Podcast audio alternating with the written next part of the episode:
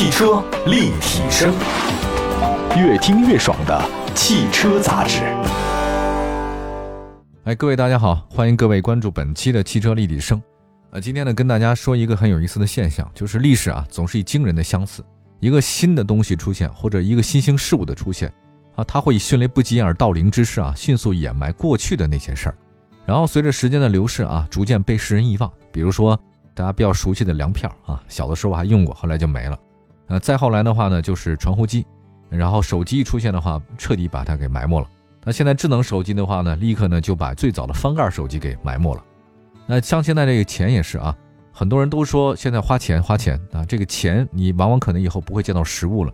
大家已经习惯了这虚拟货币啊，它可能就是一段数字，不会有钞票那种状态了。所以我们常说啊，那叫好花不常开啊，好景不常在。那如今呢，我们也说到车这个事儿，就是我们一说到传统的硬派越野车啊，大家随口就能说出像普拉多、牧马人、奔驰大 G、路虎卫士这些车型。但是说到另外一块，我们今天在节目中啊，重点提到一个车，那恐怕很少人再能把它跟辉煌记起来。但听新人笑，哪闻旧人哭，对吧？这个车呢，就是今天的主角——福特 Bronco，B R O N C O Bronco。这个其实是一个野马啊，野马的类型。事实上呢，在一九六六年到一九九六年的三十年的时间里面，福特的这款 Bronco 的话呢，绝对是一个传统的硬派越野车。那这个称霸了整个这个级别。那是什么原因导致它停产呢？那福特现在呢，要把它给复活了，据说还要到咱们这边来销售啊。那今天呢，就来盘一盘。关于福特 Bronco 的尘封的往事，在上个世纪五十年代的时候啊，有一个电影，这个西部电影，美国的牛仔，叫做《原野奇侠》。这个《原野奇侠》呢，创造了一个牛仔的形象的这个经典 IP 啊，沿用至今。那，提到牛仔，为了说到今天这个故事，我特地看了看这个电影的一个介绍，还是黑白片儿。《原野奇侠》讲的是一个标准的西部美国的英雄啊，这牛仔呢，帮着一家新来的居民击退了一帮杀人不眨眼的坏人，成了这家的英雄。但是这个牛仔也不小心，在这个故事发生里面爱上了这家人男主人乔治的妻子玛丽亚。那除掉了坏蛋以后呢，为了避免另外一场感情风波，毫无征兆向这一家人告别，跨上了马背，绝尘而去啊！这个英雄留名不留人啊！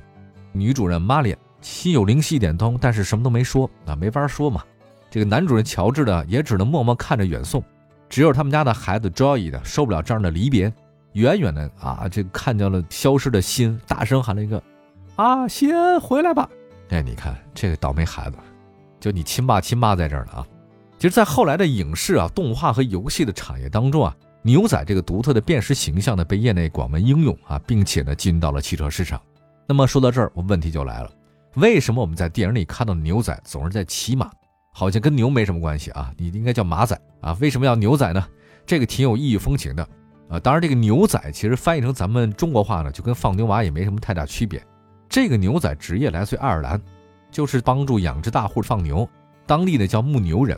那后来呢，大家去美国西部淘金嘛，啊，西欧的移民爱尔兰人非常多，啊，包括意大利人啊、爱尔兰人等等啊。牛仔这个职业的这衍生出不同的含义，比如说电影里面经常把这个形象呢塑造成见义勇为的英雄啊，西部片儿。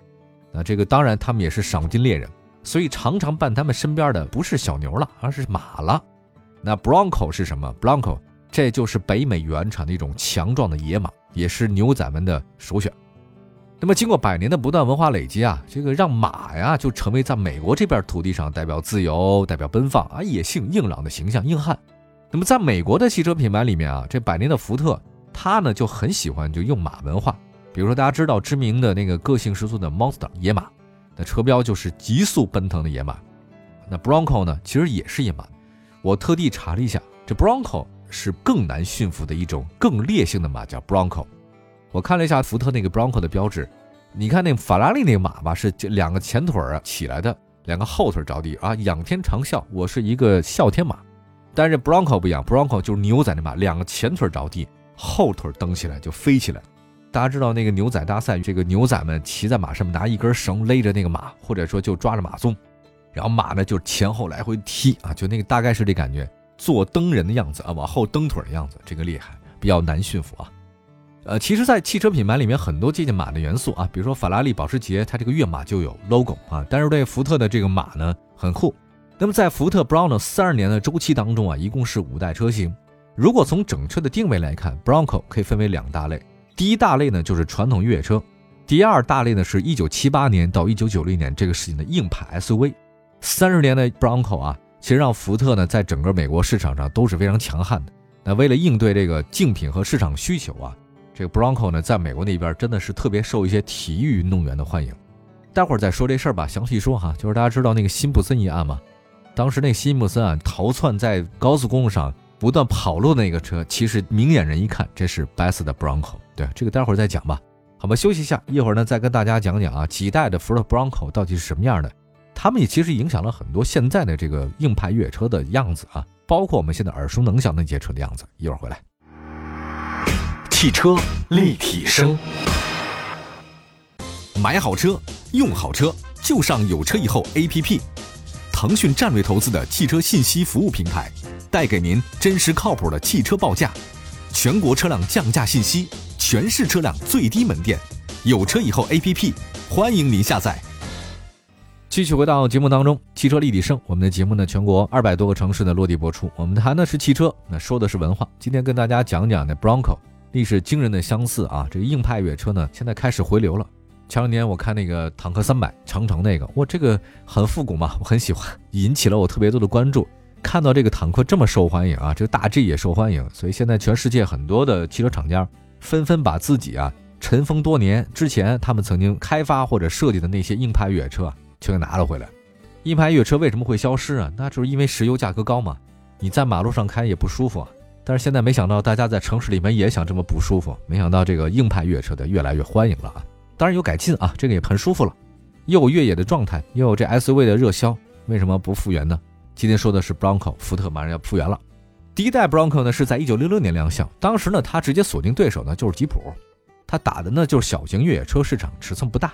那外观细节来看的话呢，造型很简单，所有的车窗玻璃都是纯平的。那现在咱们的玻璃不是纯平的，各位是带弧度的啊，这个从车窗里人摇上来，纯平的玻璃便宜啊，直上直下的便宜啊。那前保险杠呢？第一代 Bronco 是冲压了一钢板，前脸的设计的话呢，基本上奠定了日后的所有 Bronco 五代车型的主基调，就是大灯跟进气格栅是一体的。那这个设计风格的话呢，在现代，比如说坦克三百城是有体现的，就很多的硬派越野车，大灯和进气格栅它一定是同样一设计的，跟轿车是完全不同。那么动力方面的话呢，第一代 Bronco 搭载的是一台2.8直列六缸自吸啊，后来呢是增加4.7 V8。那一九六九年呢，这台 V 八呢，四点七的被四点九的所取代，就是马力越来越大，而匹配的是三速啊，别忘了这是在一九六六年。那么初期上市的第一代 Bronco 呢，采用鼓式刹车，一九七六年改为了盘刹。那么后来呢，第一代 Bronco 还提供了前排的斗式座椅啊、转速表啊、什么绞盘啊、辅助油箱，这个明显是为越野来干的。而改装套件的话呢，是露营、底盘啊、什么轮胎啊，各种改装都有。那第一代的 Bronco 呢，其实轴距不是很长，二三三七。但是成为了第一代 Bronco 呢，就这个福特旗下的首款紧凑 SUV，在定位非常精准啊。第一代 Bronco 呢上市呢就获得了两万多辆，仅次于吉普 CG 杠五。不过在一九六几年，雪佛兰呢也推出了第一代 Brother，跟那 Bronco 呢是展开了竞争。那当时这两个呢就开始较劲来了。那么在后来有人发现说，这个第一代的 Bronco 太小了，这车轴距才二三三七啊，不够坐，怎么办呢？一九七八年到一九七九年，第二代出来了。这个福特呢，Bronco 车型呢迈向了多功能化啊，大型化。当然，这款车呢其实没多长时间啊，一年以后呢，它推出了第三代了。当然，这个外观呢更精致了，依然是圆形大灯啊。一九七九年以后才改成方形大灯的。那车身呢依然是三门可拆卸车顶。相比第一代呢，第二代的 Bronco 的话呢，可拆的程度就更高了，包括啊折叠的这个后排座椅，尺寸呢好像也还加大一点点。也用了一些动力配件呢，跟 F 幺零零就福特 F 一百那个非承载式车身皮卡呢是实现了通用，而且引用的是 V 八发动机，匹配四速手动变速箱。那自动变速箱是你可以选装的啊，这是第一代。而且呢，它采用是前后硬轴，比较硬朗一点，也是 Bronco 我觉得是最后一款采用硬轴的前桥的车型啊，就是第二代 Bronco。那第三代的话呢，没两年就一九八零年、一九八六年就换了。一九八零年随着福特 F 皮卡的这个升级换代，福特呢也推出第三代 Bronco。就是你得跟平台相挂钩啊，改了各种各样的悬挂，比如说丰田 Prado 呢，就是这种悬挂叫双叉臂悬挂，硬派的越野啊。外观方面，第三代的 Bronco 呢比第二代更加饱满，轴距还是很小，虽然也没有太大啊，它改了一下，它没太大。那第三代 Bronco 呢是4.9升直列六缸，四点九的 V 八和五点七的 V 八，你想想看，你要开五点七的 V 八，确实很狂野啊！匹配的是四速的手动啊，三速自动和四速的自动变速箱。那么，在一九八七年到一九九一年，第四代 Bronco 出现了。这个其实是一九八七年福特 F 皮卡呢再度的换代。那么，福特的 Bronco 呢也跟它一起来了啊，也换代了。那这一代呢，其实咱们中国消费者是比较熟的，嗯，它也开什么镀铬中网啊，大尺寸的格栅，方形头灯。可能现在大家不太熟悉方形的这个车灯了啊。在我印象当中啊，童年的时候，满大街的豪华汽车都是方形车灯，什么皇冠呐、大林肯呐，都是方形车灯。那么再看一下第四代啊，第四代 Bronco 外观是更加的有时代感了，前保险杠是镀铬，张力十足。动力方面，第四代的这个 Bronco 升级为电控的喷射了。一九九零年还升级了全新的四速自动变速箱和五速手动变速箱啊，这个燃油经济性得到提高。因为那时候大家都知道九十年代石油危机嘛，中东石油危机，所以这个很多大型的这个车辆就被淘汰了。那么一九九二年问世的第五代的福特 Bronco 呢，出现在很多电影当中。大灯分体式设计啊，进气格栅更亮了，包括有很多新潮的一些设计。一九九四年，那是美国那位橄榄球著名明星希姆森涉嫌谋杀呢，被警方追击。那他在逃跑的时候呢，就逃上了一辆白色的 Bronco。而事实证明，这车呢太不适合这个长途奔袭了。他在高速公路上稳定在了时速每小时五十六公里，怎么开都开不快啊！这后面的警车啊，一个一个的就不慌不忙跟着他就行了。我记得这事儿啊，当时差不多快有一亿的人在电视机前看这个警察在洲际公路上追一辆白色的福特 SUV，就是这 Bronco。我想可能也是福特感到这个车太羞愧了。你说这么好的一个曝光机会啊，这个没想到车速只能开这么快。这福特呢，在一九九六年的时候呢，把这个辛普森逃窜的这款第五款的福特 Bronco 给停产了。那么在一九九七年，四门版的福特呢，叫 Expedition 呢，是正式的登场。这个慢慢慢慢的，它就开始淘汰了 Bronco。那么现在呢，福特呢，既然说到了 Bronco 已经横霸了三十多年这个品牌，现在呢有必要把它重新给复原一下。那么在二零二零年呢，这个全新的 Bronco 复产了。那实际上呢，在零四年他就想这么搞，但是呢一直没有机会。那现在呢，已经是把这款复古的经典的一个 Bronco 呢是全新设计出来了。他很早以前呢在北美车展做了他的这种概念车，底盘也比较高了，轮圈呢也是越野的配置。然后呢，新车呢依然是可拆卸的这个硬顶。呃，上方的行李架呢还有一定的载物能力，它现在也开始用那种涡轮增压发动机了，四缸的。现在全世界好像没有什么民用的车开始用 V 八或者 V 六的，少啊，V 八的几乎是没有了，V 六也少了。基本上现在大家的传统方式呢就是涡轮增压啊，四缸机就够了。但是那变速箱的话呢，能能几个是几个，有九个就有九，能十就十，所以它匹配的十速变速箱。而且现在是这样的啊，现在随着自驾游这种概念的出现哈，尤其是呢现在大家狂野的心还是比较多的。我们可能在生活当中啊，需要这么一台车呢，是装点自己的门面啊，就是给自己一个安慰。你看我平常尽管每天我开车去上班，不是开车去越野，但你开车上班的心情啊，就跟越野差不多。我的福特 Bronco 就包括还有很多丰田大 G 啊、普拉多啊这些人，他们可能开着车都是一种感觉，对吧？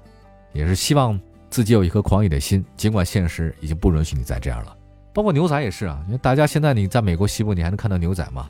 那太可笑了，这个大家会觉得你是个怪物啊，你只能活在电影当中了，好吧？呃，关于这款车呢，先说到这边。希望各位多了解了解吧。这个有机会我们再看其他的车型。这里是汽车立体声，关注我的官方微信和微博平台。我们下次节目再见，拜拜。